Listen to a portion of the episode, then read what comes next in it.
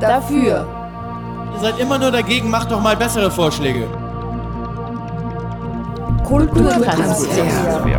Der Podcast der Kulturplattform Oberösterreich.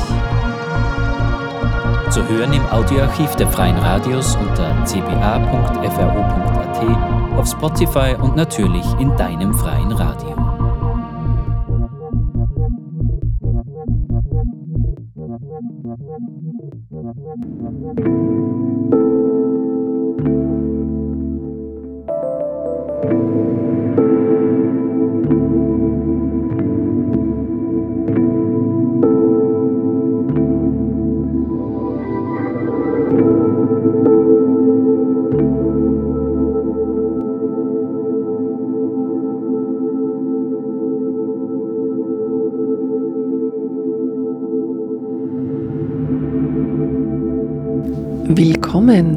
Letzten Kulturtransfer, dem monatlichen Podcast der Kulturplattform Oberösterreich in diesem nun schon recht altem 2022.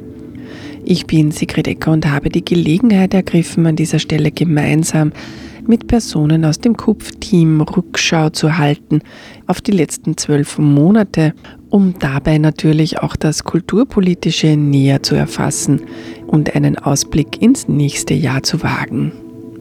Dazu habe ich an einem regnerischen Dezembertag, das war noch bevor es plötzlich winterlich weiß wurde um uns herum, dem Kupfbüro einen Besuch abgestattet.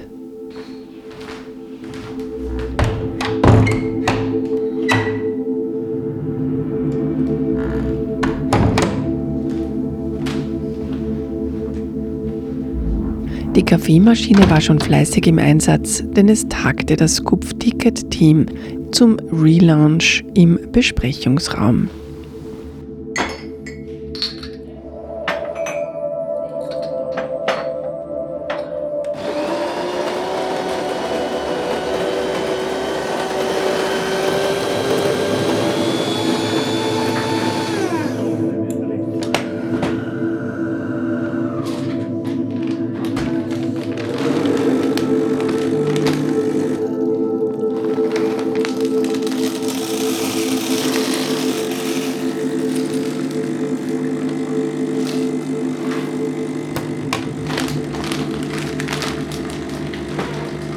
Gemeinschaftsbüro arbeiteten Geschäftsführer Stellvertreterin Verena Humer, Zeitungsleiterin Katharina Serles und Büroleiter Gerhard Neulinger.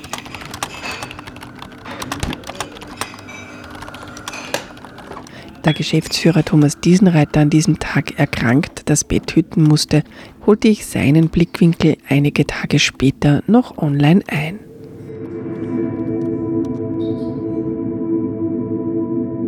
Zum Einstieg geben uns Verena und Katharina einen Überblick über ihr Arbeitsjahr und was ihnen am stärksten in Erinnerung geblieben ist. Ich habe mir vorher ganz kurz Gedanken gemacht, was habe ich dieses Jahr alles erledigt, äh, erlebt, gemacht, was hat sich aufgetan. Und es waren einfach so irrsinnig viele Sachen. Ganz vordergründig waren natürlich oder sind immer noch ähm, die diversen Krisen. Also ich meine, wir sind ja, das wissen wir alle, von der Corona-Krise in die Energie, in die Inflationskrise geschlittert. Das schwingt eigentlich bei all meinen Aktivitäten da in der KUP, aber auch privat halt immer wieder mit. Hat einige Überraschungen gegeben. Also was mir jetzt in dem Jahr stark in Erinnerung geblieben ist, ist auch, dass ähm, die Kommunikation zwischen dem Land Oberösterreich und der Kulturplattform dieses Jahr eigentlich sehr gut war, sehr konstruktiv war. Man hat gemerkt, ähm, es ist vielen Personen ein Anliegen, dass man die Kulturtätigen wirklich effektiv unterstützt und nicht nur große Worte schwingt. Ich habe ein Erasmus Plus Projekt äh, mitstarten dürfen. Das war super, dass einfach wieder mal internationale Partnerinnen äh, live nach Linz kommen und dass man sich einfach wieder mal in echt zusammensetzt und Ideen spinnt. Das war super. Ich bin jetzt gerade dabei, einen Lehrgang für 2023 wieder zu konzipieren. Da habe ich mich auch voll gefreut, einfach, dass bei dem Lehrgang so viel, also ja, so viel Interaktion stattgefunden hat. Es war einfach cool, in verschiedenen äh, Locations in Oberösterreich wieder verschiedene Leute zu treffen und sie wirklich vernetzen zu können. Also eigentlich kann man sagen, am meisten in Erinnerung oder am coolsten für mich war dieses Jahr, dass wieder sehr viel Interaktion in echt gegeben hat. Hake ich gleich ein, weil das passt zum, zu meinem Kurzrückblick. Ich bin ja nach der Karenz ähm, im Sommer wiedergekommen und für mich nachhaltig äh, in Erinnerung bleibt, wie einfach wie das ist, wieder in ein Büro zu gehen. das ist natürlich als Jungmutter sowieso ähm, extrem entspannend. einfach einmal wieder ohne Unterbrechung sich ähm, einem Thema zu widmen und mit gleichaltrigen Menschen über ein Thema zu sprechen, ähm, zu politisieren und dieses eben, das wieder sich austauschen, wieder sich live treffen, war für mich jetzt aus anderen Gründen, ähm, aber natürlich auch ein bisschen deckungsgleich mit Corona und Lockdowns und so weiter, echt eine Erholung und auch wichtig zu dem Zeitpunkt. Und was aber vielleicht irgendwo auch ein, ein Dämpfer war an dem Ganzen, war, dass es gleichzeitig eben, du hast es schon angesprochen, durch diese Verdoppelung oder vielleicht sogar Verdreifachung der Krisensituation, durch Krieg, durch Energiekrise, Inflation etc., zusätzlich zu einer Pandemie, dass halt die Themen nach wie vor dieselben sind, dass, sehr, ja, dass ähm, sich, sie sich sogar vielleicht verschärft haben. Also dass zum Beispiel ganz, ähm, äh, um das ganz explizit, um das zu benennen, Fair Pay halt nach wie vor da steht, wo wir noch vorher noch gestanden sind, also bevor ich in Karenz gegangen bin, 2021. Ähm, beziehungsweise, dass es eigentlich noch virulenter geworden ist, noch wichtiger, mehr Geld zu bekommen für Kulturarbeit, weil das unbedingt gebraucht wird, um da hier überhaupt überleben zu können, weiterarbeiten zu können. Und da stehen wir irgendwie gefühlt noch wieder ganz am Anfang oder noch ganz am Anfang. Und das ist halt ein bisschen bitter. Auch die Themenwahl der Kupfzeitung kann uns natürlich einen guten Überblick über das Kulturarbeiterische 2022 verschaffen. Die ersten zwei Zeitungen, also die Kupfzeitung erscheint ja viermal im Jahr, hat Florian Walter noch in meiner Vertretung geschupft. Ähm, die waren zum Thema Lernen und Gefühle die sind auch dem alten Schema gefolgt, soweit ich weiß, dass wir uns als Redaktion zusammensetzen, überlegen, was sind gerade wichtige Themen für uns, ähm, was möchten wir platzieren und wie können wir das als, dann als in einen Schwerpunkt zusammenfassen. Das heißt, da ist dann immer zuerst, was ist im Büro da, was ist im Vorstand da, was ist kulturpolitisch da und dann kommt so eine Art von Thema. Ähm, und da war, glaube ich, Lernen zum Beispiel ein Thema, weil wir mit der Kupferakademie gestartet haben. Ähm, also dieses, dieser Bildungsaspekt, der wichtig ist natürlich für die KUPF, die digitalen Skills für Kulturarbeiterinnen zu vermitteln. Das war dann so mit, glaube ich, ein, ein, ein äh, in eine Initialzündung für das Thema Lernen an sich. Was können wir Kultur, als Kulturarbeiterinnen lernen? Was lernt man von Kultur und Kulturarbeit? Genau, und das zweite Thema Gefühle fand ich dann als jetzt nur Leserin und Rezipientin total spannend, weil endlich einmal Raum da war, ähm, über so etwas zu sprechen, wie der Leitartikel vom Florian Walter äh, war zu ähm, introvertierten Menschen als Kulturarbeiterinnen, wie introvertierte Menschen überhaupt Kultur selber machen und aber auch ähm, rezipieren, daran teilnehmen. Das fand ich schön, nur mal zu lesen, weil das ist was, was man wahrscheinlich sonst weniger, wofür es weniger Raum gibt. Dann ging es um Trauer, also verschiedenste Gefühle und Emotionen. Ähm, etwas, was, glaube ich, wirklich in dem zum Beispiel sehr wichtigen Kampf natürlich um mehr Geld, mehr Budgets und so weiter oft auch liegen bleibt. So die Frage nach, wie fühlen wir uns dabei, wie geht es uns? Ähm, ja, und dann, als ich wieder zurückgekommen bin, haben wir es aber umgedreht, diese Art von Themenfindung, ähm, und haben nicht gesagt, wir, wir fassen einen Schwerpunkt zusammen, machen dann einen Call und äh, schreiben schon themenspezifisch aus, sondern wir machen den Call ganz offen. Also wir schauen nicht nur, was ist in der Kupf da und in der Redaktion, sondern wir sagen überhaupt an alle unsere Autorinnen ähm, und via Social Media, wer hat Lust, was brennt unter den Fingernägeln, was wollt ihr unbedingt ähm, selber schreiben oder thematisch in der Kupfzeitung verortet wissen. Ähm, und dann haben wir erst im Nachhinein, als alles wirklich da war, äh, gesagt, okay, und wie nennen wir diesen Schwerpunkt jetzt? Und da kam es dann im, in der Sommerausgabe mal, ähm, oder Herbst, Sommer-Herbstausgabe zum Themenschwerpunkt Grenzen. Ausgrenzen, begrenzen, entgrenzen. Da ging es sehr viel zum Beispiel um die neue Vertrauensstelle ähm, Vera, die sich ja mit Grenzüberschreitungen im weitesten Sinne befasst in der Kulturarbeit. Gerade all diese Dinge, die so im Graubereich sind, die vielleicht nicht gleich äh, rechtlich, strafrechtlich relevant sind oder so, ähm, die aber trotzdem passieren in so einem äh, Gefüge, wo man, wo Privates und, und Berufliches oft sehr verschwimmt, wo man sehr nahe miteinander zusammenarbeitet, unter prekären Verhältnissen und so weiter, kommt es oft zu Grenzüberschreitungen. Ähm, und da gibt es jetzt eben diese Vertrauensstelle, die da helfen soll, sich einmal zu sortieren, zu schauen, ist es strafrechtlich doch relevant, kann ich irgendwie da juristisch was machen oder gibt es andere Beratungsstellen, kann ich äh, mich an irgendwen anderen wenden. Genau.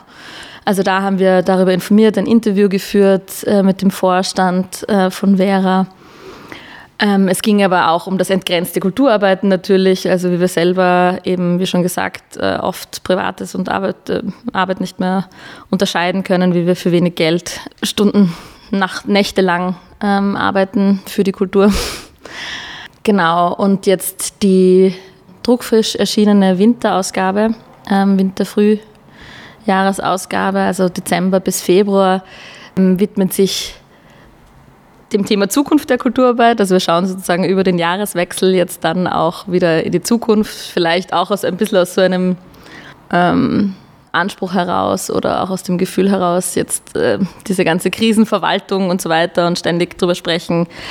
Ähm, ja, was braucht's? Ähm, wie können wir überhaupt weitermachen? Lassen wir jetzt mal links liegen und schauen, ganz offen, ganz fern in die Zukunft, wohin könnte sich Kulturarbeit entwickeln, ganz ungeachtet dessen, wie lässt sie sich finanzieren, wobei nicht ganz ungeachtet, denn wir haben einen wunderbaren, eine Analyse von Thomas Diesenreiter zum österreichischen äh, Kulturbudget, also natürlich mit Schwerpunkt auf Oberösterreich, aber auch das hat sich auch ähm, das Bundesbudget angeschaut.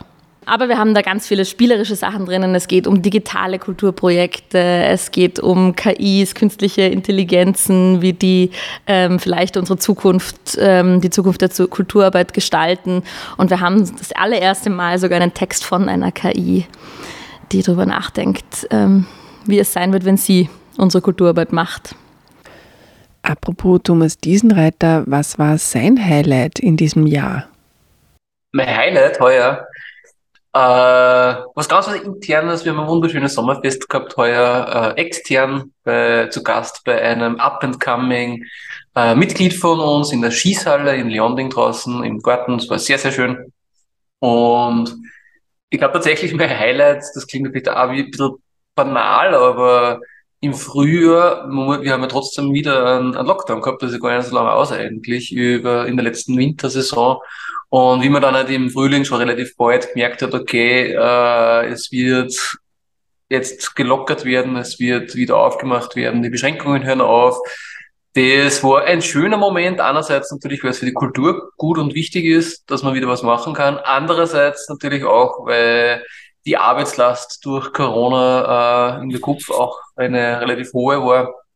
Und man sich halt freut, wenn es dann wieder mal ein bisschen ruhiger wird und man sich nicht äh, im Wochentakt mit Beschränkungen und Hilfsprogrammen und sonstigen äh, Sachen auseinandersetzen muss, sondern sich wieder mal auf die Kernaufgaben eigentlich ähm, konzentrieren oder Kernaufgaben, das gehört auch zu den Kernaufgaben, aber zu den ähm, zum Tagesgeschäft äh, widmen kann und wieder mal Sachen machen kann, die nicht von Covid bestimmt waren. Das war eigentlich ganz schön, so dieses Gefühl, dass wir wieder ein bisschen auch in eine Arbeitsnormalität für uns kommen.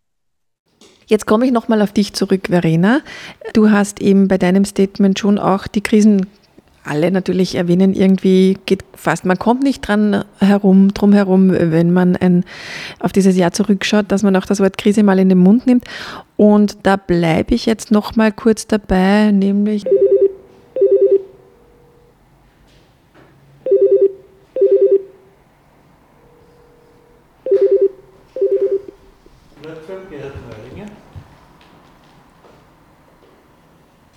Ich bin Namen nicht verstanden. Wer spricht?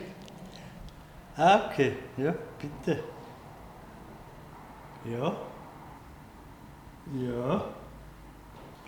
Ah, ich stehe an und für sich steht bei den bei die Erläuterungen dabei, dass das. Okay.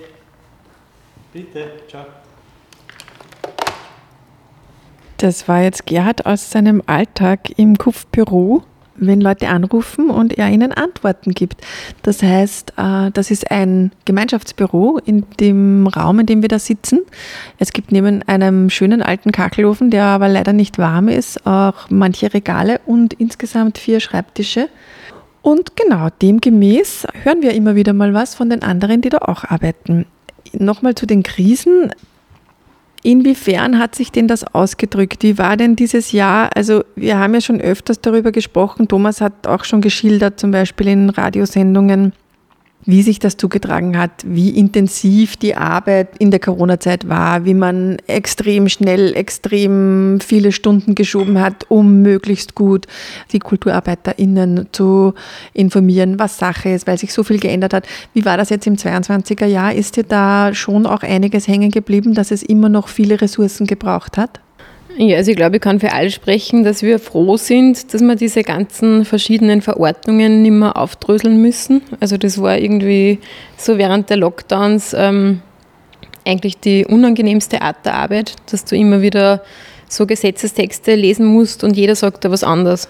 Also die, die AGES sagt da was anderes, das Land sagt da was anderes, der Bund sagt was anderes, niemand weiß, ähm, was eigentlich Sache ist. Das war extrem mühsam für uns alle. Und da diese ständigen, schnellen Wechseln, also dass du von, von Tag zu Tag nicht planen hast können, in einer Arbeit, die sowieso schon so prekär und unplanbar zum Teil ist. Und da bin ich froh, dass das jetzt einmal weggefallen ist. Und wir haben natürlich immer wieder versucht, auch dieses Jahr mit verschiedenen Pressekonferenzen und Presseaussendungen ähm, sehr rasch auf neue Krisen oder auf neue Probleme auch zu reagieren.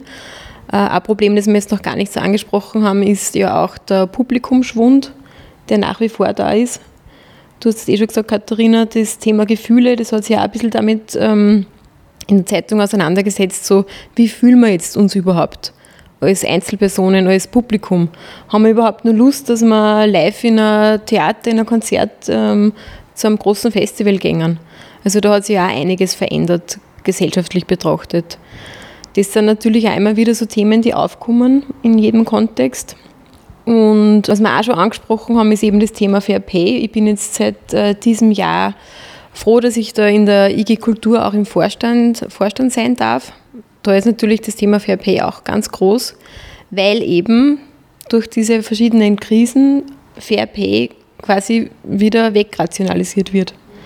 Also wir haben jetzt in gewissen Bereichen eine Budgeterhöhung bekommen. Beim Land Oberösterreich haben wir immer gefordert plus 15 Prozent ähm, Erhöhung für die Basisförderung von Kunst und Kultur. Jetzt haben wir plus von 10 Prozent bekommen. Die Inflation ist bei 10 Prozent. Das heißt, das hat sich eigentlich schon wieder aufgehoben, mehr oder weniger. Und dass man dann nur äh, Energien und Ressourcen für Fair Pay aufbringt, sehe ich gerade weder beim Bund ähm, nur beim Land so richtig, dass der Fahrt reinkommt. Also das ist wirklich ein starker Wermutstropfen am Ende dieses Jahres, muss man sagen, auch wenn eben andere Bereiche auch gut funktioniert haben. Ähm, wir versuchen natürlich auch bei der KUPF, dass wir für alle möglichen Krisen gleich eine Lösung für die Probleme bereithalten und versuchen wir da immer wieder, dass wir da relativ ähm, agil und flexibel auf verschiedenste Themen reagieren, dass wir Expertinnen einladen und dass man das, ähm, ich meine, das hat uns ja auch die, die Corona-Krise gelernt, dass man halt auch gute Webinare per Zoom machen kann. Das ist auch ein bisschen ein Vorteil. Ich habe das schon auch gemerkt, dass man, also dass der Austausch über die Bundesländergrenzen hinweg jetzt einfach öfter und stärker passiert.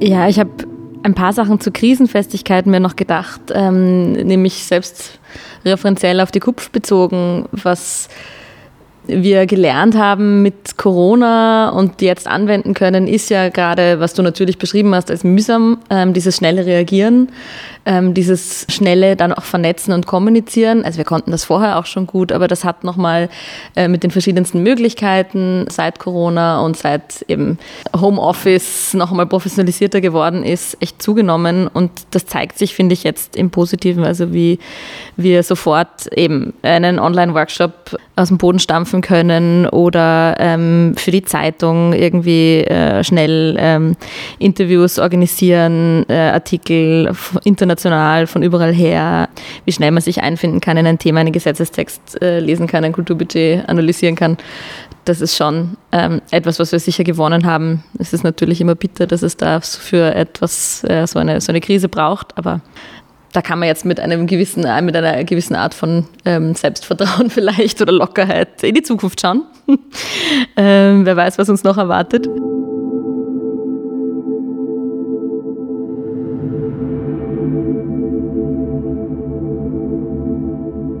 Unmittelbar äh, quasi hat Corona jetzt gerade nicht mehr diese relevante Präsenz. Wir haben keine Einschränkungen mehr, wir haben keine Veranstaltungsverbote mehr, äh, aber natürlich die Nachwirkungen, die spüren wir nach wie vor. Ähm, wir wissen, dass wir noch auf vielen Fronten mit einem veränderten Publikumsverhalten kämpfen, dass äh, nicht überall, aber doch bei einigen Initiativen einfach das Publikum noch nicht in der Zahl wieder da ist wie vor Corona. Und zu diesem äh, Erholungsprozess dazu kommt jetzt leider halt die nächste Krise, die Energiekrise, die uns halt schon auch stark fordert, weil Kulturinitiativen, die eigene Räume haben, und das sind halt doch die, die meisten, ja, natürlich von den stark gestiegenen Energiekosten, aber auch von der Inflation generell, also stark steigenden Gagen, äh, Produktionskosten, Technikkosten etc., Mietkosten natürlich genauso, Betriebskosten, die steigen, ähm, getroffen sind. Und das heißt, äh, wir haben erfreulicherweise in den letzten zwei Jahren äh, Trendwende geschafft in der Finanzierung von Kunst und Kultur. Also besonders der Bund hat deutlich seine Förderungen erhöht, aber auch das Land Oberösterreich hat trotz der politisch schwierigen Umstände die Förderungen erstmals seit quasi Jahrzehnten erhöht. Und es haben wir eigentlich einmal mehr Geld und auf einmal wird das wieder aufgefressen innerhalb kürzester Zeit von den Energiekosten und der Inflation und das ist natürlich bitter. Äh, aber das heißt, wir müssen jetzt da auch wieder dranbleiben und jetzt schauen, dass diese äh, ja, Absicherung der Finanzierung der Kunst und Kultur in Österreich, in Oberösterreich äh, uns gelingt, weil sonst schaut es natürlich düster aus. Ähm, wir wissen, dass halt, ja, teilweise die Strompreise sich verdreifachen, vervierfachen, verfünffachen. Es gibt Initiativen, die mit Gas heizen, die mit äh, Öl heizen, ähm, wo man jetzt natürlich überall schauen, wie kann man da möglichst schnell Umstellungen machen. Manchmal liegt es in ihrer Macht, manchmal nicht, weil sie eingemietet sind. Also das ist schon alles eine sehr komplexe Lage, die sehr unterschiedlich aufschlägt bei den einzelnen Initiativen und da ist, glaube ich, gerade derzeit und in den nächsten wahrscheinlich, wir mal, zwölf Monaten mindestens äh, unser Fokus in der Arbeit.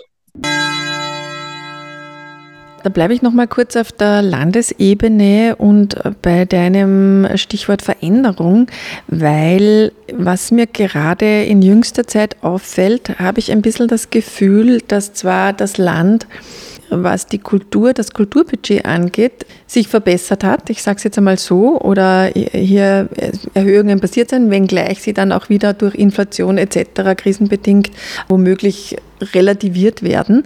Aber was mir noch schwieriger erscheint, ist, dass ich ein bisschen das Gefühl habe, dass die Zivilgesellschaft da ein wenig gegeneinander vielleicht ist es zu hart formuliert, jetzt wenn ich sage, ausgespielt wird, aber ähm, tatsächlich ist es so, dass in jüngster Zeit kolportiert wird, dass Vereine, die mit Migration zu tun haben, vom Land sehr stark gekürzt werden, weil dieses Ressort ja von der SPÖ übergegangen ist an die ÖVP zum Hartmannsdorfer, ähm, was Soziales angeht. Das heißt, spürt man da, rumort da schon und wie kann die KUPF sozusagen da auch antworten, dass auf der einen Seite zwar jetzt Kulturvereine besser dastehen in Oberösterreich, aber auf der anderen Seite im Sozialbereich das wieder weggenommen wird? Also man merkt auf jeden Fall, dass im sozialen Bereich massiv eingespart wird und an den falschen Stellen eingespart wird. Und ich würde jetzt auch nicht behaupten, dass die Kultur gut dasteht. Also das kann man auch nicht sagen. Mir ist jetzt noch nichts bekannt, dass da irgendwelche Aktionen geben wird oder soll. Aber wir als KUPF haben uns jetzt für nächstes Jahr gleich zu Beginn des Jahres einmal vorgenommen, dass wir mit unserem Podcast eben eine Folge genau zu diesem Thema machen. Also das wird die äh, Vera vom Radio Froh da wird es eine Podcast-Folge geben zum genau diesem Thema. Wie geht es eigentlich migrantischen Kulturvereinen in Oberösterreich? Ähm, wie kommen die durch die multiplen Krisen? Und ähm, vor was für weitere Herausforderungen stehen die eigentlich noch? Und wie schaut es bei denen, bei denen mit den Budgets aus? Also das ist ähm, ganz richtig, was du sagst, Sigi. Also da wird's noch mal, da wird nochmal anders gespart als bei anderen.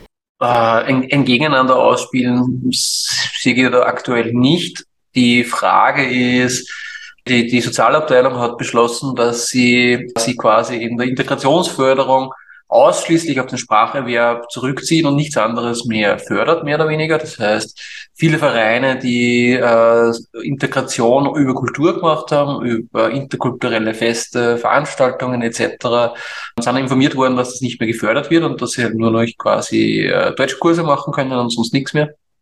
Und das ist das Problem. Ja. Das trifft eine kleine Zahl an Vereinen, aber natürlich trotzdem diese massiv, logischerweise, und darunter auch Kopfmitglieder. Wir waren in Kontakt schon mit dem Land Oberösterreich diesbezüglich und haben äh, mal da überhaupt darüber informiert, weil innerhalb des Landes war es nicht abgesprochen.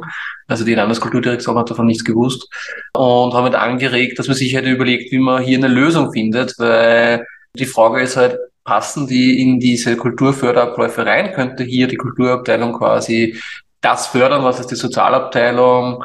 Und dann kann man darüber diskutieren, ob das stimmt oder nicht, aber oder ob das eine gute Idee ist oder nicht, äh, was sie dann nicht mehr fördern, dass man sagt, okay, das ist ja eigentlich ein Kulturprogramm, dann muss es halt Kultur fördern, ist eine Position, die ich grundsätzlich einmal äh, diskussionswürdig finde. Ja. Äh, aber die Frage ist halt, wo in der Kultur? Weil, sage ich mal, die zeitgenössische Kunst und Kultur, die halt sehr stark an äh, sage ich mal, aber Kriterien geprüft die wahrscheinlich bei vielen Veranstaltungen der Migrationsvereine jetzt nicht erfüllt werden, äh, hätte dann ein Problem. Es gibt aber genauso in der Kulturförderung ja auch den Bereich der Volkskultur und das wäre halt ein bisschen eine Frage aus meiner Sicht, äh, ob man halt nicht äh, eigentlich viele dieser Aktivitäten vielleicht in der Volkskulturförderung unterbringen könnte oder sollte.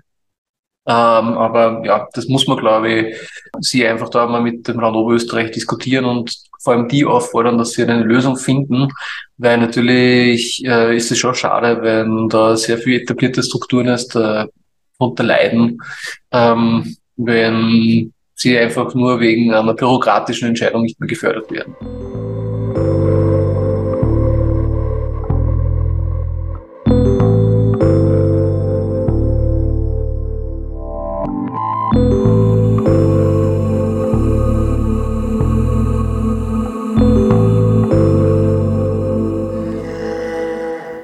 Die aktuelle Ausgabe der Kupfzeitung passend zum Ausblick ins neue Jahr steht unter dem Motto Die Zukunft der Kulturarbeit. Katharina, Thomas Hoch 2 und Verena geben uns Einblicke. Wir haben jetzt in, der, in dieser Ausgabe zur Zukunft auch auf ähm, das Publikum geschaut. Das würde ich auch gerne nochmal aufgreifen. Ähm, es gibt die in, in London die Audience Agency, die vorher schon, aber dann nochmal zu, seit Corona, seit der Pandemie, das Publikumsmonitore ähm, entwickelt hat oder durchgeführt hat, also sich geschaut hat, in regelmäßigen Abständen haben sie sich angeschaut, äh, wo sind die Leute, wo bleibt das Publikum sozusagen, wie entwickelt es sich, äh, seitdem es wieder Präsenzveranstaltungen gibt, wer kommt da jetzt noch hin, einige dieser ähm, Zwischenfazits ähm, haben Sie auch in einem Artikel jetzt eben in dieser ähm, Kupfzeitung Nummer 184 ähm, zusammengefasst. War zum Beispiel, ähm, dass das Publikum in so digitalen oder hybriden Kulturprojekten jünger geworden ist, nur nah, dass das Publikum gleichzeitig trotzdem, also das ist jetzt immer auf das United Kingdom, auf Großbritannien bezogen, aber ich denke, es lässt sich auch auf uns hier umdenken, gleichzeitig einerseits älter wird, andererseits aber jetzt auch, ähm, weil eine Grundsorge und Grundangst feststellbar und spürbar war, ähm, dieses Publikum ausbleibt weitestgehend. Jetzt ist wirklich die Frage, wer kommt dann überhaupt noch? Also die vielleicht ältere Generation, die lieber noch zur Veranstaltung gegangen ist, hat jetzt mehr Angst. Ähm, die jüngere Generation ist ähm, vielleicht digital vernetzter, aber kommt auch nicht mehr live. Vielleicht einen kleinen positiven Spoiler kann ich sagen aus diesem jüngsten Monitor der, von der Audience Agency, dass die Angst ein bisschen zurückgeht. Also dass jetzt schon wieder mehr Leute sagen, sie ähm, haben kein Problem damit rauszugehen. Gleichzeitig mit dieser nächsten Krise ähm, sagen die meisten auch, sie sparen als allererstes bei der Kultur Kultur, also bei Ausgaben für ein Konzert oder was auch immer. Und dann sind wir halt aber auch wieder bei VP, weil also einerseits die Frage, wie können Kulturarbeiterinnen fair entlohnt werden, bezahlt werden, wenn gleichzeitig aber auch keine extra Einnahmen eines Publikums da ist, sondern wir wirklich noch einmal mehr abhängig sind von Förderungen. Fragen, die ich alle nicht beantworten kann. Ähm, wenn wir in die Zukunft schauen, weit, weit in die Zukunft ist natürlich dann auch noch die Frage, wie schaut es aus mit dem ewigen oder dem ewigen, dem Konflikt zwischen Mensch und Maschine? Also mit künstlichen Intelligenzen, die wirklich echt erschreckend professionell Texte schreiben können, zum Beispiel, auch redigieren können. Das haben wir auch alles ausprobiert. Übersetzen können. Wo bleibt da die, die, menschliche Notwendigkeit? Eine dieser künstlichen Intelligenzen sagt in einem Text, ich werde, also angesprochen an die Leserinnen, ich werde ihre, eure Kulturarbeit übernehmen. Und das ist echt gruselig. Äh, also das ist was, was ich, ähm, was sicher spannend bleibt und auch etwas ist, wo wir uns vielleicht auch als KUPF ähm, positionieren können, wollen, sollen. Also diese soziale Dimension. Da sind wir vielleicht auch bei einer Frage, die ihr schon aufgerissen habt. Ja, es sind, glaube ich, in dieser Frage zur Zukunft natürlich, also es ist irgendwie der Frage geschuldet. Wir können alle nur spekulieren und irgendwie Teesud lesen und schauen, wie, wie wird es weitergehen. Wir haben uns zum Beispiel angeschaut, auch die Zukunft der Programmkinos. Da gibt es ja jetzt in näherer Zukunft wird es eine Art ähm, Kino-Abo geben für die Programmkinos in Österreich. Noch nicht alle Bundesländer machen mit, Oberösterreich äh, schon. Und das soll so ein bisschen vielleicht die Programmkinos retten oder auch die Filmlandschaft Österreich, weil es dann eine größere Flexibilität und auch einen größeren Mut erlaubt, den Kinos zu programmieren. Also die haben dann mit diesem Abosystem die finanziellen Möglichkeiten hoffentlich eben Filme zu bringen, die eben vielleicht nicht von Massen geschaut werden und gleichzeitig dann auch Filmemacherinnen ermutigt, nochmal experimenteller zu werden und Sachen anzubieten, die eben sich nicht einfach nur gut verkaufen müssen. Ähm, aber um diese, diese, ähm, all diese Fragen wird sich, wird sich die Zukunft drehen, glaube ich. Die Frage der, des Publikums, ähm, nicht nur nach Corona und nicht nur in Zeiten, wo es Kultur eben schwer leistbar ist, sondern auch, wo, wo eine öffentliche Finanzierung vielleicht äh, davon abhängig gemacht wird, ob viele Leute wohin kommen. Und ich sehe so Tendenzen. Ich bin auch seit ähm, diesem Jahr im Vorstand der EG Kultur Wien aktiv. Und wir haben da jetzt ein paar sehr auch besorgniserregende Gespräche gehabt mit Kulturpolitikerinnen, die gesagt haben, für sie ist die Kultur die ewige Frage nach dem Geld. Wo ist das Geld in der, für die Kultur? Ähm, liegt eine Antwort natürlich im Aufstocken von Budgets, aber eine andere in der Umverteilung. Und dann so ein bisschen steht immer die Frage im Raum, wohin wird das Geld dann verteilt? Wird es dann eben von äh, Institutionen oder Veranstalterinnen verteilt, die vielleicht viel Geld bekommen haben, geschichtlich, historisch, ähm, aber nicht so viel Publikum mehr, ähm, zu Veranstalterinnen, Initiativen und so weiter, die viel Publikum anziehen. Und was bedeutet das aber für eben Kulturförderung an sich, wenn sie daran festgemacht wird, wie viele Menschen das sehen oder hören? Also wir sehen schon ein großes Themenfeld, das da auch aufgeht. Hm, vielleicht zum Abschluss jetzt nochmal in die ganz nahe Zukunft einen kleinen Ausblick. Kurz bevor unsere Zeit jetzt des Interviews abgelaufen ist, hat sich jetzt auch noch Thomas Auer zu uns hergesetzt. Er ist einer, der im Podcast-Team dabei ist. Und jetzt holen wir dich einfach am Schluss der Sendung nochmal kurz rein, vielleicht eben über den Podcast einen kleinen Ausblick. Verena, du hast schon gesagt, es wird sich genau über die Thematik soziale Kürzungen oder Kürzungen im sozialen Bereich in Oberösterreich einer der ersten Podcast-Folgen im neuen Jahr drehen.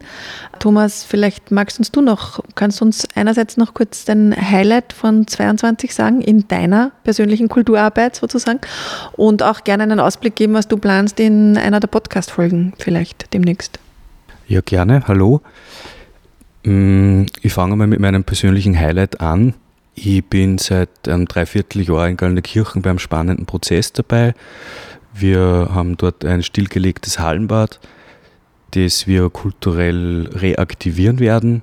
Und wir haben seit Mai einen Liederprozess am Gange mit einer breiten Bürgerinnenbeteiligung und haben dort vor ein paar Wochen einen Kulturverein gegründet, einen neuen, einen Dachverein, einen überregionalen und der wird in Zukunft hoffentlich diesen Leerstand neu bespielen und das ist sehr interessant vor Ort mit den Kulturvereinen gemeinsam Ziele zu definieren, Ideen auszuarbeiten. Und dieser Prozess als solches ist sicher mein persönliches Highlight gewesen in der Kulturarbeit. Äh, Im Zuge dessen habe ich aber kennengelernt die positiven und negativen Seiten dieser Liederstrukturen, die es gibt. Und das ist auch ein Punkt, den ich, glaube ich, nächstes Jahr in einer der Podcast-Folgen ansprechen möchte, beziehungsweise möchte ich mir das einmal genauer ansehen, wie ein Liederprozess ähm, tatsächlich abläuft, wie objektiv die Entscheidungen getroffen werden und vor allem, weil vorhin kurz die Frage der Umverteilung angesprochen wurde, inwieweit dort vielleicht auch in Zukunft noch mehr Geld für die freie Kulturarbeit äh, abzuholen wäre, wenn man dort noch mehr sich hineinreklamiert. Und das ist vielleicht auch für die KUPF in Zukunft noch ein spannendes Themenfeld. Genau. Ähm, also ganz allgemein zum Podcast. Ich, also ich bin jetzt quasi ja seit einem guten Jahr fast im neuen Podcast-Team und wir versuchen mehr oder weniger die ehemalige Kupf-Radiosendung ja zu revolutionieren. und mein Zugang, mein persönlicher Zugang im, im Podcast-Team ähm, ist oder wird, glaube ich, ein sehr experimenteller sein und möchte vor allem was Soundcollagen, Soundkulissen und ja, Experimente und Dinge ausprobieren können. Ja. Da freuen wir uns natürlich jetzt schon revolutionär auf deine erste Sendung, wenn du dann CVD bist, also Chef vom Dienst, wie wir das hier nennen in unserem professionellen Podcast-Team. Verena, äh, zum Abschluss bekommst du jetzt das Mikro nochmal.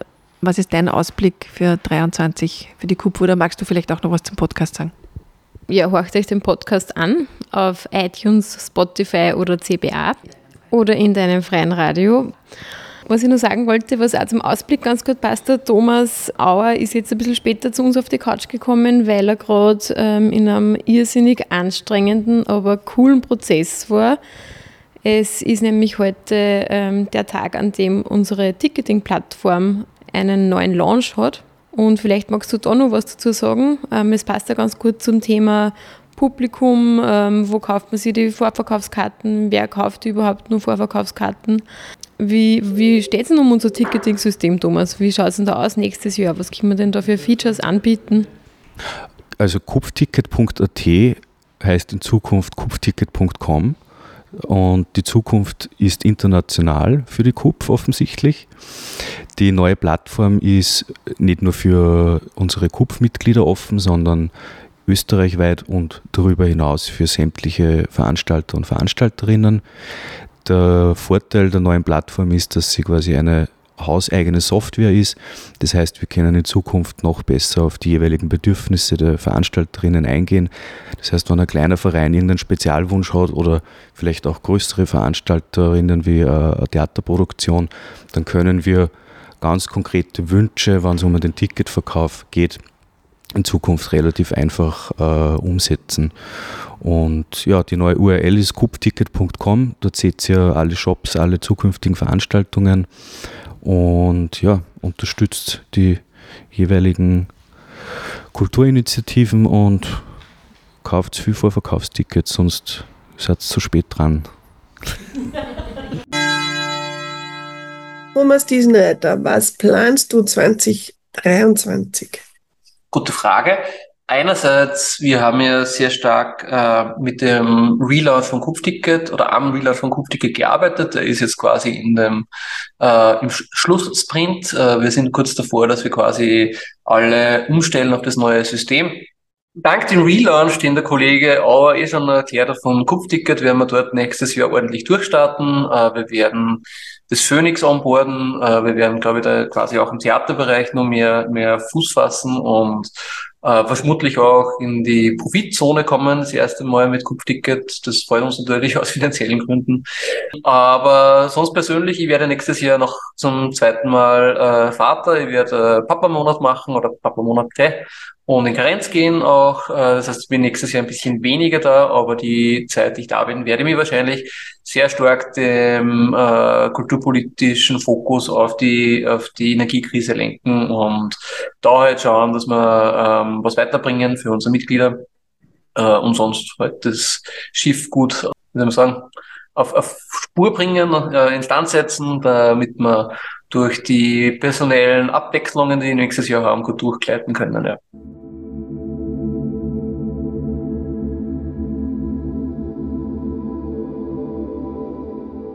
Was kann ich für 2023 nur ankündigen? Einerseits unseren Kunst- und Kulturmanagement-Lehrgang, den wir immer mit dem BFI gemeinsam machen. Der richtet sich an Kulturtätige, die auch keine akademische Vorbildung nötig haben, um dort teilzunehmen. Also das ist immer recht schön. Da treffen immer ganz vielfältige Personen aufeinander. Der Lehrgang ähm, geht von März bis Dezember. Und äh, nächstes Jahr wird es auch wieder verschiedene Webinare geben. Da schaut einfach auf die KUPF-Website. Ja, dann herzlichen Dank für diese mehr oder minder spontane Runde zum Jahresausklang der Arbeit der Oberösterreich. Thomas Auer, Verena Hummer und Katharina Serles. Ich bin Sigrid Ecker und ähm, verabschiede mich von 2022 im Namen des KUPF Podcast Teams Kulturtransfer. Allerdings sei noch angemerkt, Thomas Diesenreiter war online zu hören, auch in dieser Sendung, und ich verabschiede mich natürlich auch im Namen des gesamten KUPF-Teams. Wünsche noch einen angenehmen Jahresausklang und einen guten Rutsch ins neue Jahr, in dem es wieder viele neue Kulturtransfer-Folgen geben wird. Zu hören sind die in Ihrem freien Radio oder im dazugehörigen Audioarchiv unter cba.fro.at oder auch auf Spotify und iTunes. Und um bei dem Bild von Thomas Diesenreiter zu bleiben, wo es ums Navigieren des Schiffes gegangen ist, sage ich jetzt noch Kupferheu.